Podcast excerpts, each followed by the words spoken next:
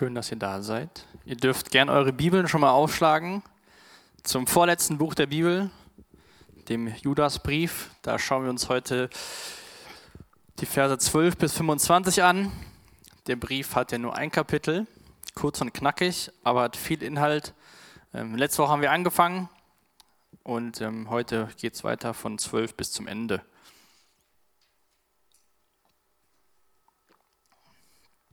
Ich lade euch ein, von zu Hause eure Bibel-App oder eure Bibel aufzuschlagen, nachzulesen, ob das, was ich euch sage, auch stimmt.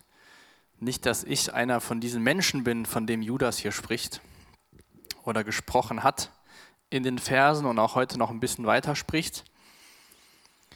Und ähm, ich weiß nicht, ob ihr euch noch daran erinnern könnt, deswegen ein kurzes ähm, Review von letzter Woche.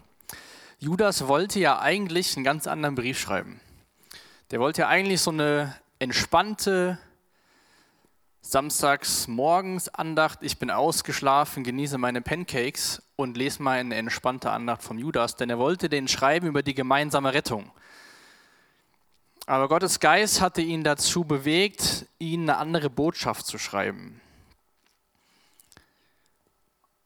Und letzte Woche hat er in den Versen, die wir uns angeschaut haben, haben wir gesehen, wie Judas die Gemeinde davor warnt oder ihnen zeigen will, dass sich Menschen eingeschlichen haben in die Gemeinde, die der Gemeinde und den Personen, die zu der Gemeinde gehören, schaden.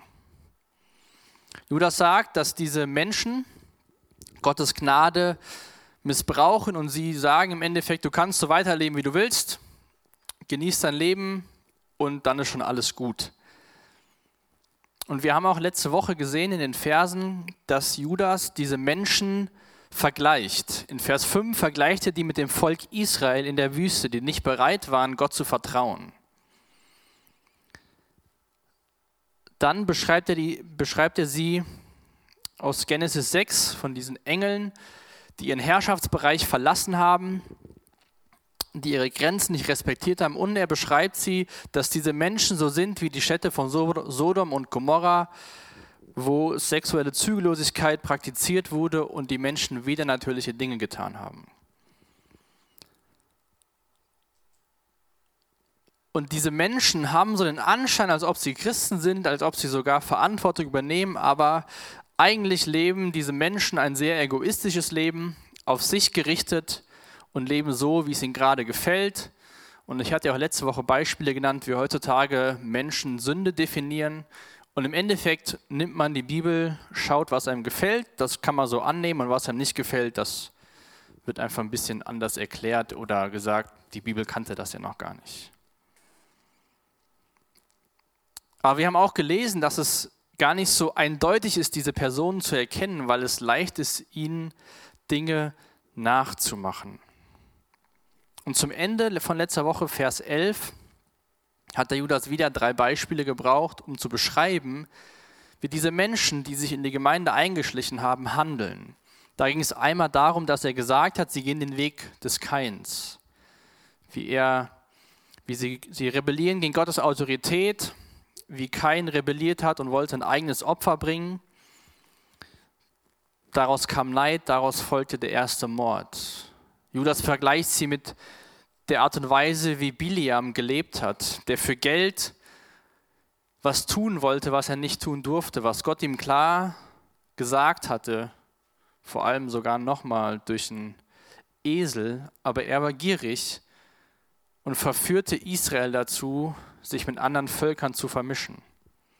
Und dann vergleicht er sie in Vers 11 auch noch mit Korach der gegen Gottes Autorität rebelliert, indem dass er sich gegen Mose auflehnte und gesagt hat, wir oder ich will der sein, der über Israel regiert. Das waren alles Beispiele, wo Judas sagt, so handeln, so verhalten sich diese Menschen. Und ich möchte gerne noch mal ein Zitat von letzter Woche wiederholen von David Gusik, der hat gesagt, viele Christen fürchten sich vor dem säkularen Humanismus, dem Atheismus oder vor der Welt.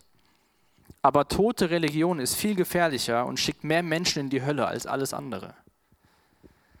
Und das ist mein Wunsch, so dass wenn wir dieses, diesen, dieses eine Kapitel, diesen Brief uns anschauen, das sehen wir auch gerade heute am Ende, dass es nicht ein Brief ist, wo wir denken, ach du meine Güte, was für Botschaften. Hätte er nicht einfach über die Rettung schreiben können, sondern dass wir diese kostbaren Verse verstehen und dass wir erkennen, dass Judas den Menschen damals und uns, und uns heute helfen will, zu sagen, es gibt Menschen, die missbrauchen Gottes Wort. Schaut einfach, so und so verhalten sich so Menschen und hab Acht. Aber Judas macht auch den Christen, an die er dieses Brief, diesen Buch, dieses Buch, diesen Brief geschrieben hat, am Ende Mut. Und das wünsche ich mir, dass wir das davon mitnehmen, dass es nicht ist so, ach du meine Güte, sondern einfach sagen, hey Gott, danke, dass du uns auf alles vorbereitest, was uns in dieser Welt zu erwarten wird. Hilf uns, gemäß deinem Wort zu handeln und zu leben. Und da steigen wir jetzt ein in Vers 12, wo Judas diese Menschen noch ein bisschen weiter beschreibt.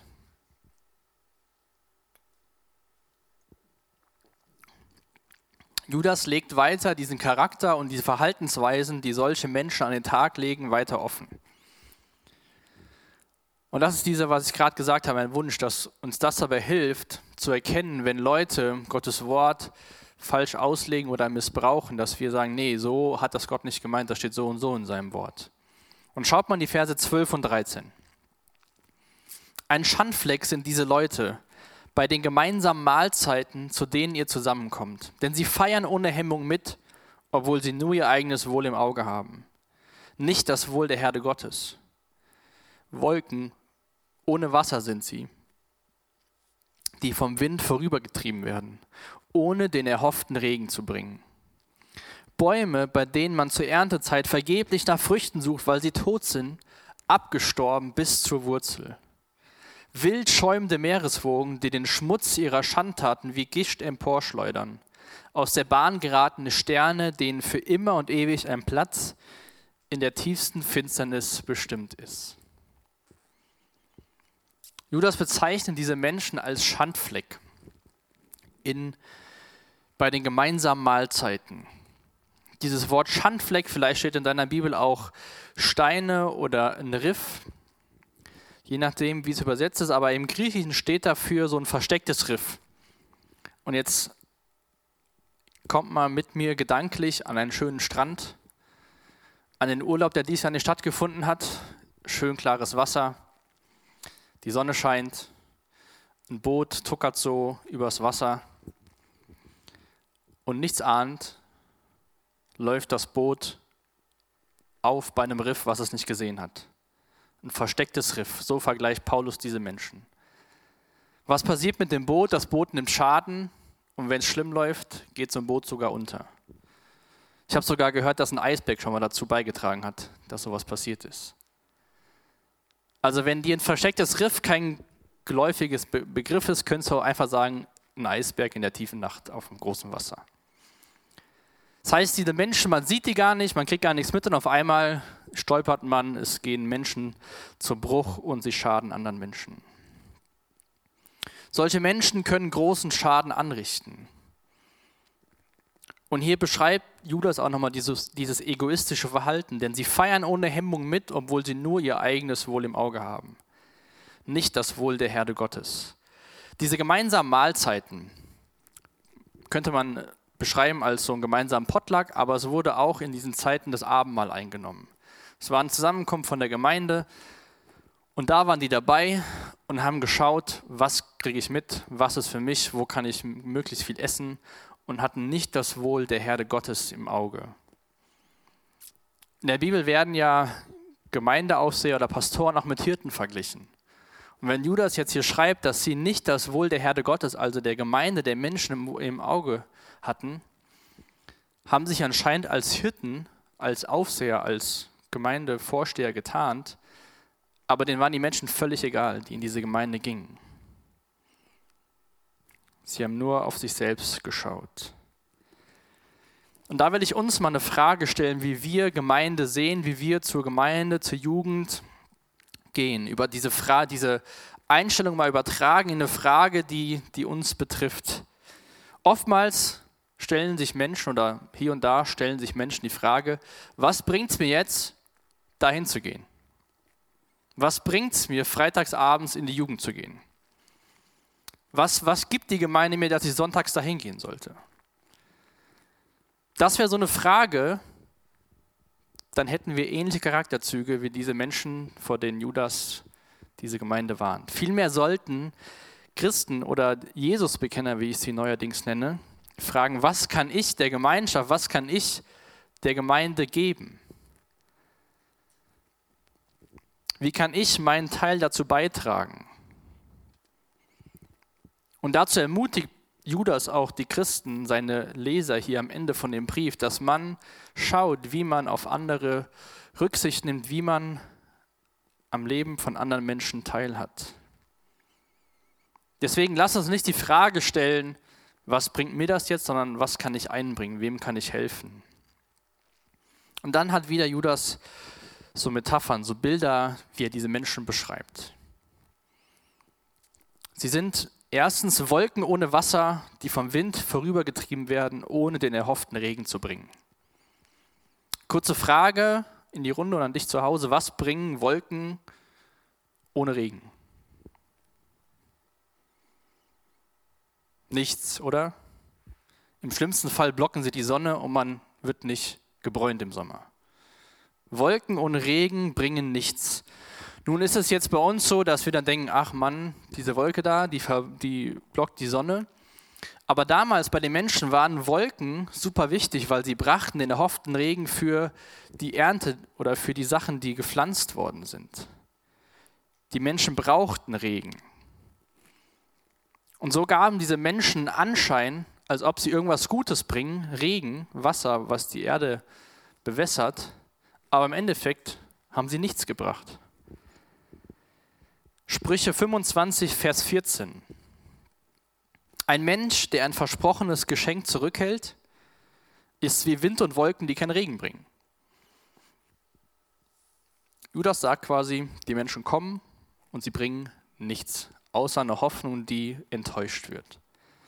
Das zweite Bild, was Judas gebraucht ist, er beschreibt sie als Bäume, bei denen man zur Erntezeit vergeblich nach Früchten sucht, weil sie tot sind, abgestorben bis zur Wurzel.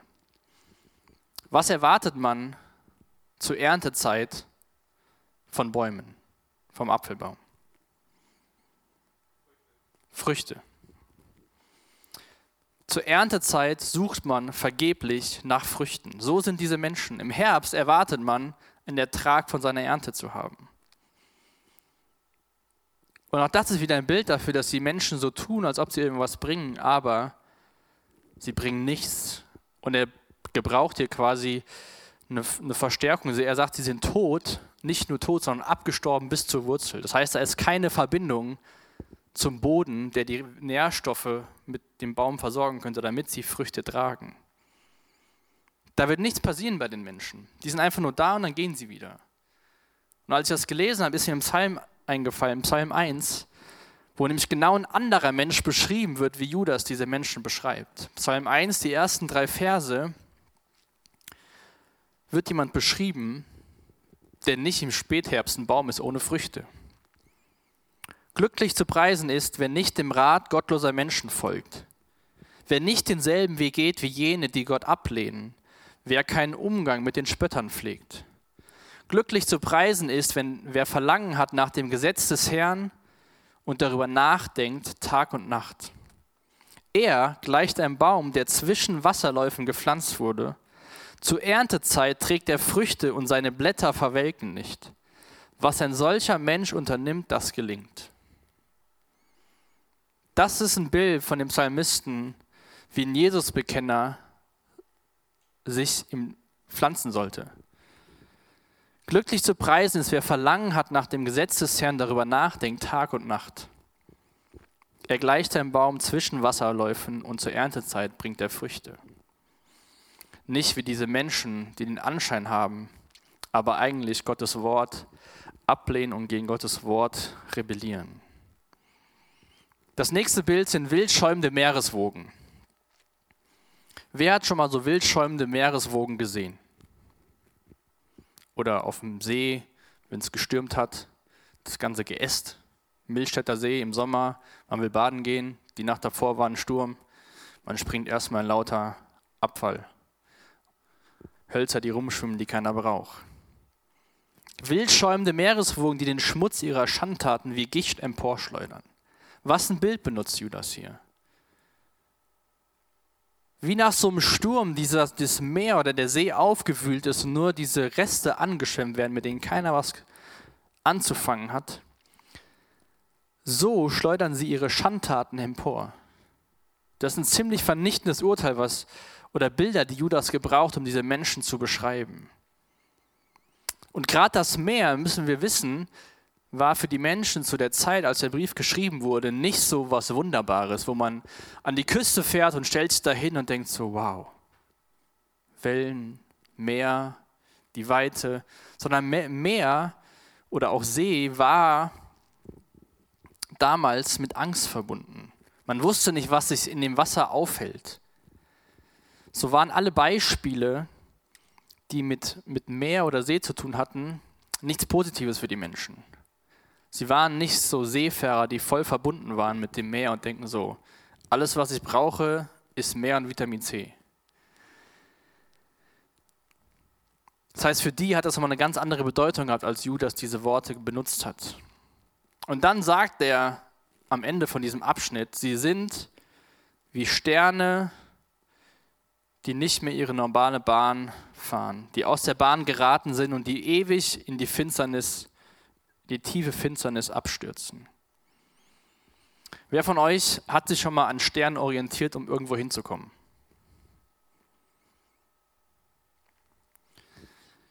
Gut, ich auch noch nicht.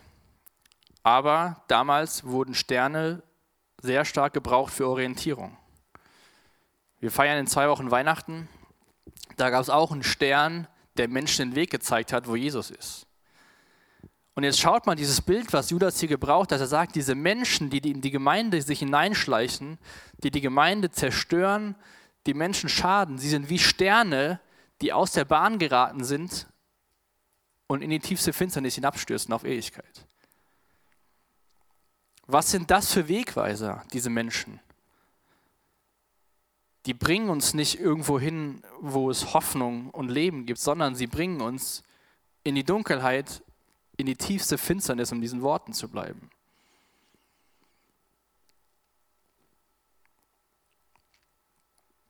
Also nichts Gutes kommt von solchen Menschen. In den nächsten Versen zitiert der Judas eine außerbiblische Quelle. Vermutlich wird aus dem Henoch-Buch zitiert. Aber wir sehen, wenn wir uns die Verse durchlesen, Verse 14 und 15, dass das, was Judas hier beschreibt von dem Henoch, dass sich das auch deckt mit Prophetien aus dem Alten Testament, aus den prophetischen Büchern. Dass genau das passieren wird. Und damals war es auch so, dass diese jüdischen Schriften, auch wie dieses erste Henoch-Buch, dass es sehr angesehen war bei den Menschen zu der Zeit, als Judas das geschrieben hat. Henoch ist eine Person, die kennen wir aus der Bibel, wird nur ganz kurz erwähnt, denn wir lesen von ihm, auf einmal war er nicht mehr, er ist von Gott emporgehoben worden. Henoch ist ein Mensch, der nach Gottes Willen gelebt hat und von dem wir nicht wissen, dass er gestorben ist, sondern zu Gott in den Himmel aufgehoben wurde. Und über diese Menschen hat er Folgendes gesagt. Die prophetischen Worte, die Henoch, Nachkomme Adams, in der siebten Generation gesprochen hat, gelten auch diesen Leuten. Seht, sagte er, der Herr ist mit seinen Engeln gekommen, einer unzählbaren großen Schar, um über alle Menschen Gericht zu halten. Er ist gekommen, und alle, die ein gottloses und sündiges Leben geführt haben, für all ihr gottloses Tun zu bestrafen und für alle vermessenen Worte, mit denen sie sich in ihrer Gottlosigkeit gegen ihn gewandt haben. Also im Endeffekt beschreibt er das nochmal ein bisschen genauer wieder vor, dieses Bild mit den Sternen, dass sie in die ewige Finsternis hinabstürzen werden. Und es wird ein Tag kommen, das lesen wir auch in der Bibel und wir lesen davon auch in der Offenbarung, wo Menschen gerichtet werden. Aufgrund von dem, was sie getan haben. Aber wenn du Christ, wenn du Jesus Bekenner bist, dann ist dein Gericht auf Golgatha gesprochen worden. Wir brauchen keine Angst vor irgendwas zu haben, wo Gott dann sagt, nee, deine Taten, die haben mir gar nicht gefallen. Natürlich würde das Gott sagen, aber Gott sieht dich als Christ, als Jesus-Bekenner durch die Augen, durch die Jesus-Brille und sagt, mein Sohn hat dich gerecht gemacht. Aber es wird ein Gericht kommen über alle Menschheit. Und wer nicht sein Gericht auf Golgatha angenommen hat, wird es da erfahren. Und diese Menschen, die Judas beschreibt, die wird es immer wieder geben. Wir haben ja gerade auch im ersten Teil gesehen, dass er aus dem Alten Testament Bilder nimmt, wie diese Menschen sich verhalten. Von daher, so viel Neues werden wir Menschen nicht erfinden, zumindest in der Art und Weise, wie wir uns verhalten. Es gibt andere Methoden, weil wir irgendwelche anderen Dinge haben, aber der Mensch an sich wird nicht irgendwann im Jahr 2050 zum Supermenschen, der auf einmal total gut ist, sondern wir müssen immer wieder daran arbeiten, darauf aufpassen, dass wir uns von Gottes Wort prägen lassen, verändern lassen und nicht denken, wie man das schon mal überall so hört, im Internet, in Podcasts, auf Blogs, wir werden zu einer Supermenschheit. Das werden wir nicht. Auch wenn wir das äh, Vaccin, wie heißt es denn auf Deutsch? Die Impfung bekommen für, für den Virus. Gut, dann ist ein Virus, da haben wir eine Impfung für, aber es werden bestimmt Grippeviren, gibt es schon immer. Wir Menschen sind verloren, wir Menschen brauchen Jesus und auch diese Menschen, die sich so verhalten, gerade die brauchen Jesus. Vers 16. Ja, diese Leute beklagen sich über Gott und sind mit ihrem Schicksal nie zufrieden. Sie folgen ihren Begierden, führen anmaßende Reden und schmeicheln sich bei denen ein, bei anderen ein, weil sie sich von davon für sich selbst einen Vorteil erhoffen. Jetzt mal weg von diesen Menschen, die Judas beschreibt, und eine Frage an dich, was für eine Person bist du? Wenn ich den Vers so lese, finde ich mich auch da schon mal wieder. Die Leute beklagen sich bitter bei Gott und hadern oder sind nie mit ihrem Schicksal zufrieden. Wie gut sind wir Menschen darin, zumindest die Menschen, die ich am besten kenne, die Deutschen, sich da drin zu beschweren. Nie zufrieden sind wir. Scheint die Sonne, ist es zu warm, regnet es, dann ist es zu nass. Und dann geht es auch noch um wichtigere Themen wie nur das Wetter. Und diese Menschen oder auch wir hadern schon mal, sind nicht zufrieden und dann können wir weiterlesen, woher das kommt. Sie folgen ihren Begierden, führen anmaßende Reden und schmeicheln sich bei anderen ein, weil sie selbst davon einen Vorteil erhoffen. Also wieder ein egoistisches Verhalten an den Tag legen. Gucken, was bringt mir das? Wenn ich mich mit meinem Chef gut stelle, was bringt mir das? Anstelle einfach dem Chef was Gutes zu tun.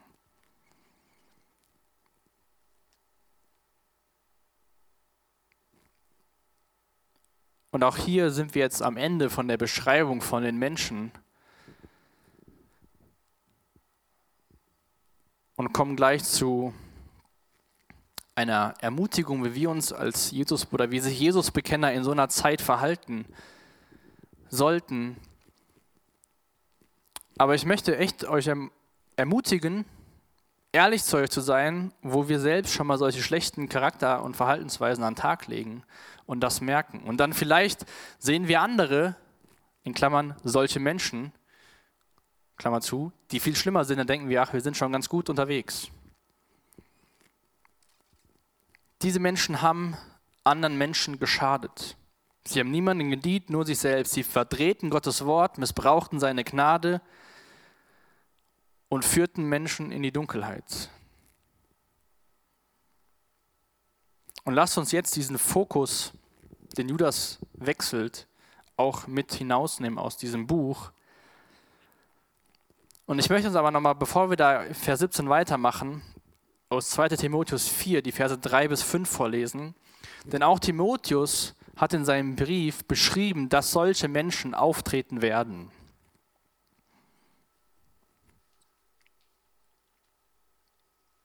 2. Timotheus, Kapitel 4, die Verse 3 bis 5. Denn es kommt eine Zeit, da werden die Menschen die gesunde Lehre des Evangeliums kein Gehör mehr schenken. Stattdessen werden sie sich Lehrer aussuchen, die ihren eigenen Vorstellungen entsprechen und die ihnen das sagen, was sie hören möchten. Sie werden die Ohren vor der Wahrheit verschließen und sich Legenden und Spekulationen zuwenden. Du aber sollst besonnen bleiben, was auch immer geschieht. Sei bereit zu leiden, erfülle unbeirrt deinen Auftrag als Verkündiger des Evangeliums, übe deinen Dienst mit ganzer Treue aus. Natürlich hat Paulus den Brief an Timotheus geschrieben, nicht Timotheus selbst. Das habe ich gerade eben falsch gesagt. Aber Paulus beschreibt genau, dass solche Menschen auftreten werden, von denen Judas sagt, passt auf, die sind mitten unter euch. Konfrontation, Kritik, die berechtigt ist, aber unangenehm ist, Dinge, mit denen wir uns auseinandersetzen müssen, die nicht einfach für uns sind, die lehnen wir mal eher ab. Das gerade auch so in der Gesellschaft wird das immer mehr so, ja, mach das, was du willst. Wenn dir jemand was sagt, solange du das nicht so selbst siehst, mach einfach weiter.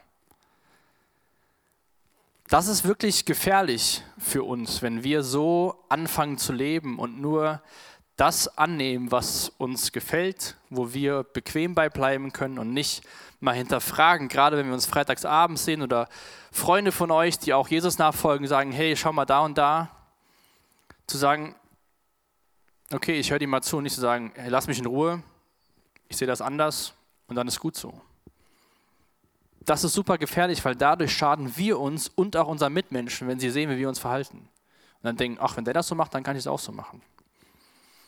Du und ich, solange du Jesus-Bekenner bist oder wenn du einer bist, stehst unter Beobachtung deiner Mitmenschen, ob du willst oder nicht. Lass uns da Menschen sein, die die nächsten Verse annehmen als Ermutigung und damit leben. Vers 17. Angesichts von solchem Verhalten, also alles, was er bis jetzt beschrieben hat, liebe Freunde, erinnert euch an das, was die Apostel unseres Herrn Jesus Christus vorausgesagt haben. Wie zum Beispiel so ein Vers aus Timotheus, den ich gerade eben vorgelesen habe. Erinnert euch an das, was vorausgesagt worden ist. Kennst du deine Bibel, kennst du Gottes Wort und weißt, was er uns offenbart hat, was uns helfen kann und helfen soll, ein Leben zu leben, was ihm zur Ehre ist, wo auch solche Dinge drinstehen, die wir uns die letzte Woche angeschaut haben. Das soll uns helfen und uns nicht entmutigen. Das kann schnell daherklingen, so, ach meine Güte, alles so dunkel und so schlecht. Nee, es gibt Menschen, die verhalten nicht so, damit geht die Bibel ganz offen um und das soll uns helfen, dass wir gut damit umgehen können. Immer wieder weisen sie euch darauf hin, dass am Ende der Zeiten Menschen auftreten werden, die über alles spotten, was heilig ist, und die ihren gottlosen Begierden folgen. Das sind Leute, die durch, durch sie kommt es zu Spaltungen in der Gemeinde. Sie sind ganz auf die irdische Welt ausgerichtet und den Geist Gottes haben sie nicht. Gottes Wort gibt uns ein gewisses Wertesystem.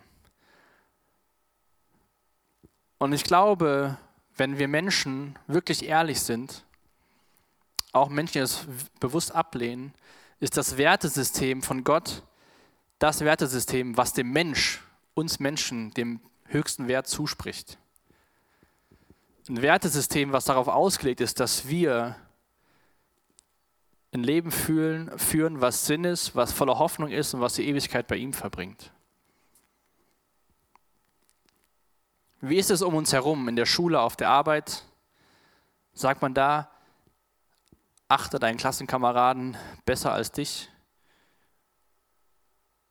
Oder sagt man eher, fahr die Ellbogen aus, sieh zu, dass du eine gute Note bekommst und auf der Arbeit sieh zu, dass möglichst du die Beförderung bekommst. Sieh zu, dass du möglichst weit kommst im Leben und wer dabei auf der Strecke bleibt, spielt erstmal keine Rolle, weil du musst die Ellbogen ausfahren.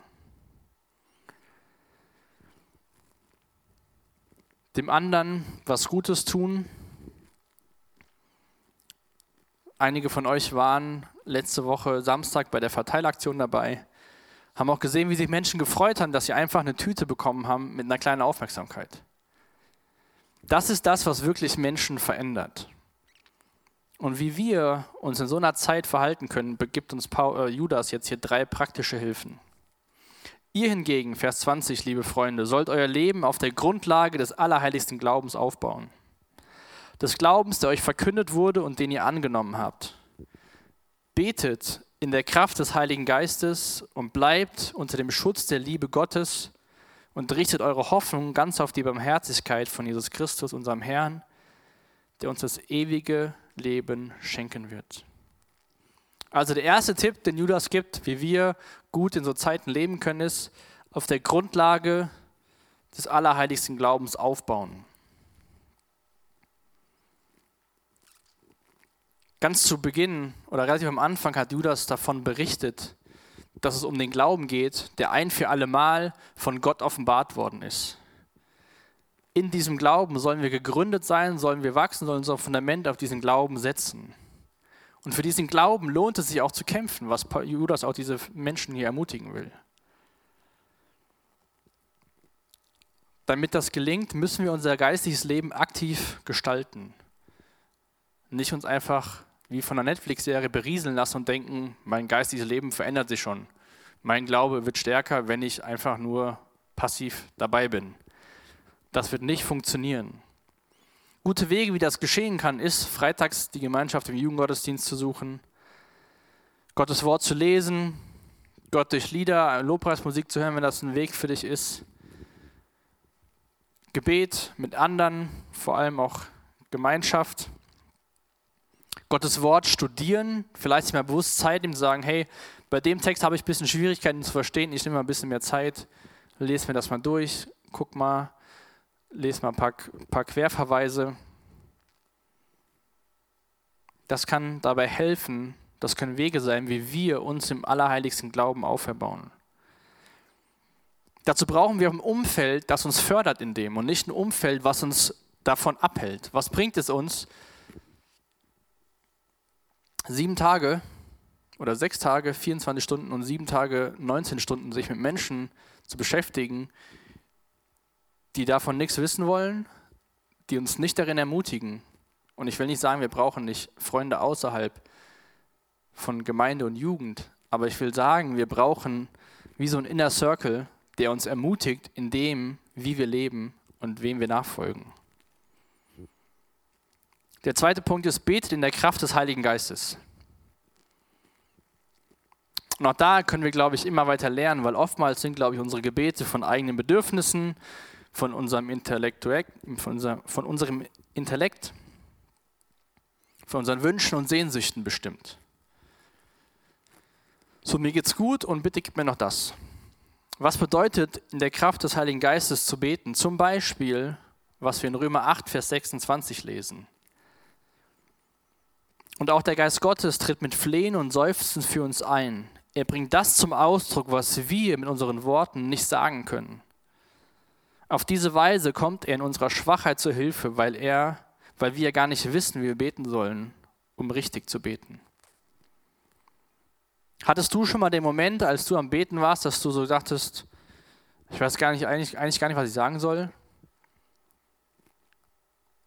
Und dann hast du angefangen zu beten und hast dich darüber überrascht, was du betest? Ich glaube, ein Weg, wie wir lernen können, in der Kraft des Heiligen Geistes zu beten, ist einfach mal still zu werden, wenn wir beten und dann zu sagen, Gott zeigt mir, was ich beten soll. Führe du mein Gebet und nicht zu kommen, Jesus, äh, das und das und das und so und so, sondern stille zu werden, zu hören, zu warten und Gott darum bitten, dass er dir hilft, so zu beten.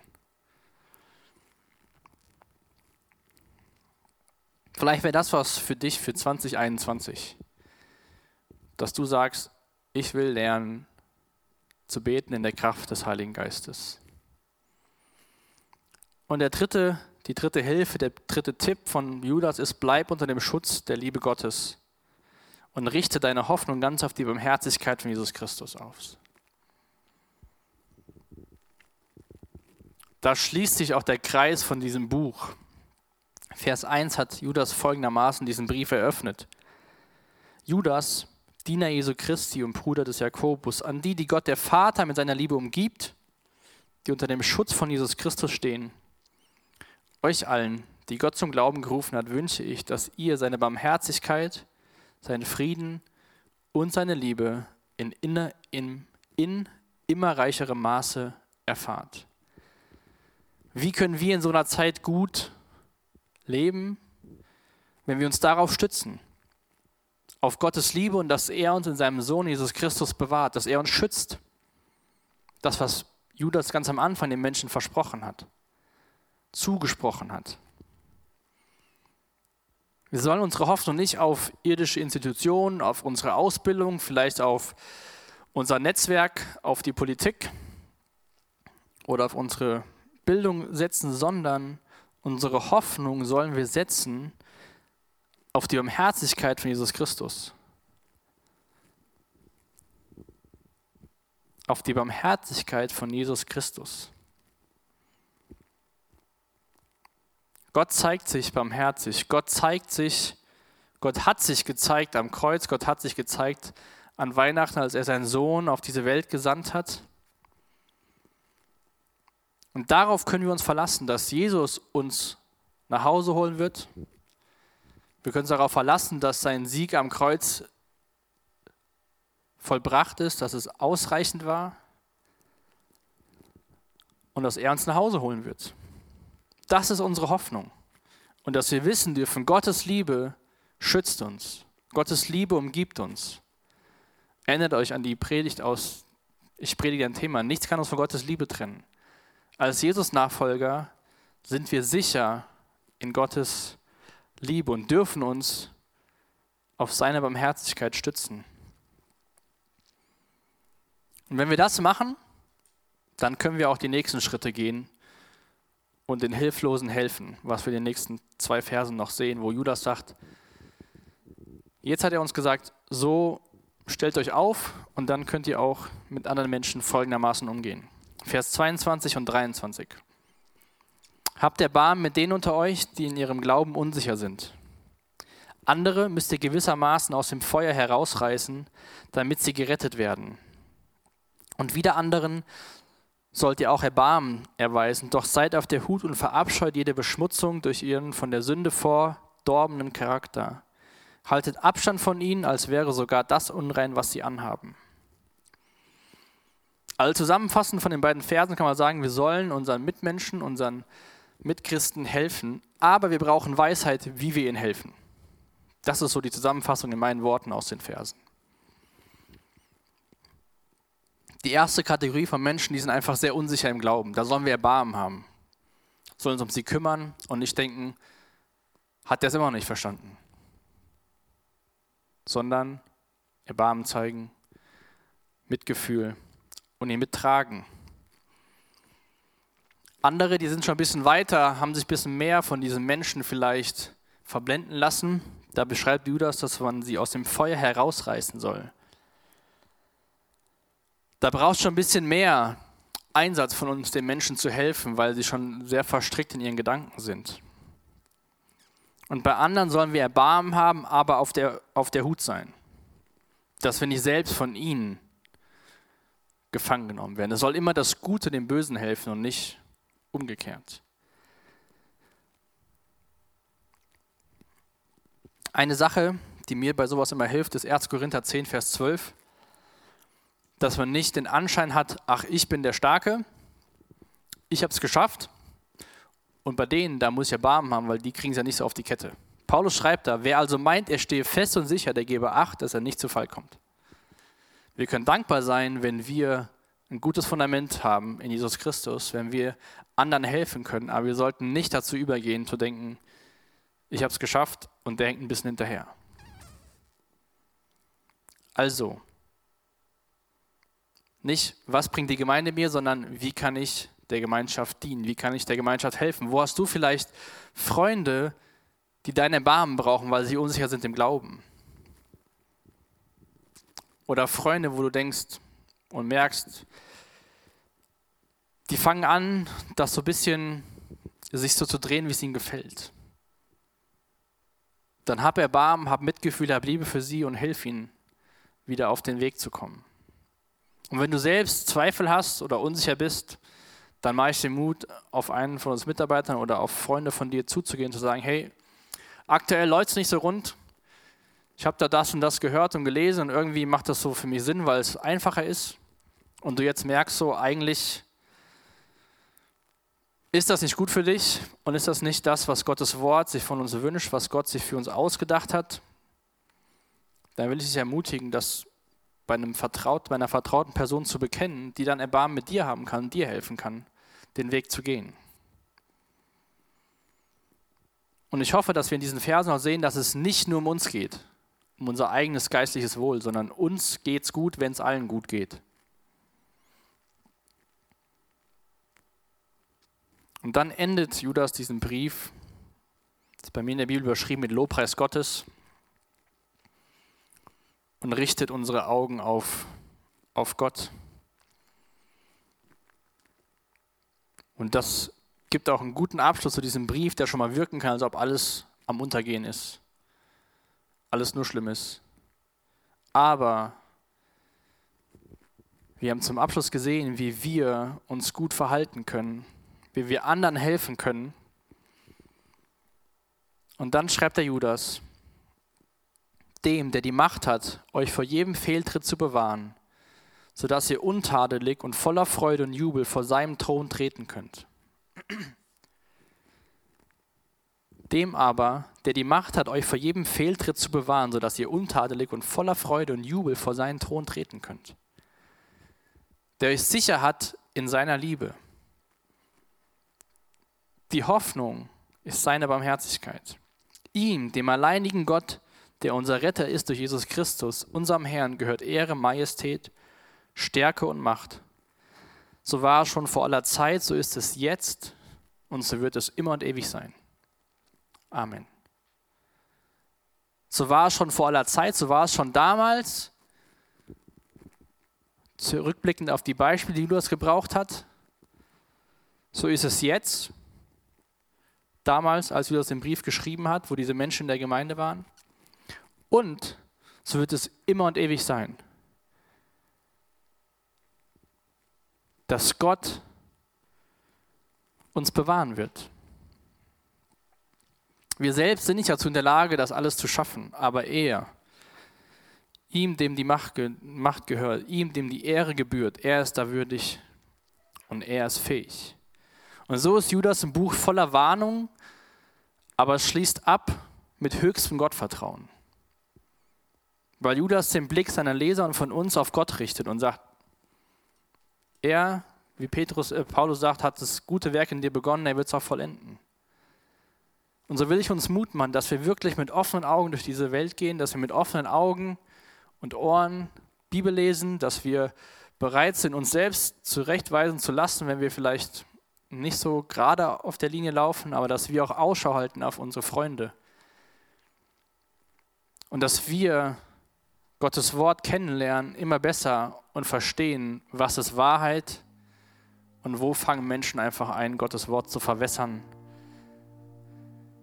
und ich wünsche mir wirklich, das habe ich schon oft gesagt, dass jeder Einzelne erkennt, dass Gottes Wort ein Liebesbrief ist, der dir und mir helfen will, dieses Leben erfolgreich zu gestalten und das Ziel hat, die Ewigkeit bei Jesus zu verbringen. Das ist besser als alles andere, was es hier auf der Welt gibt. Das ist einfach so.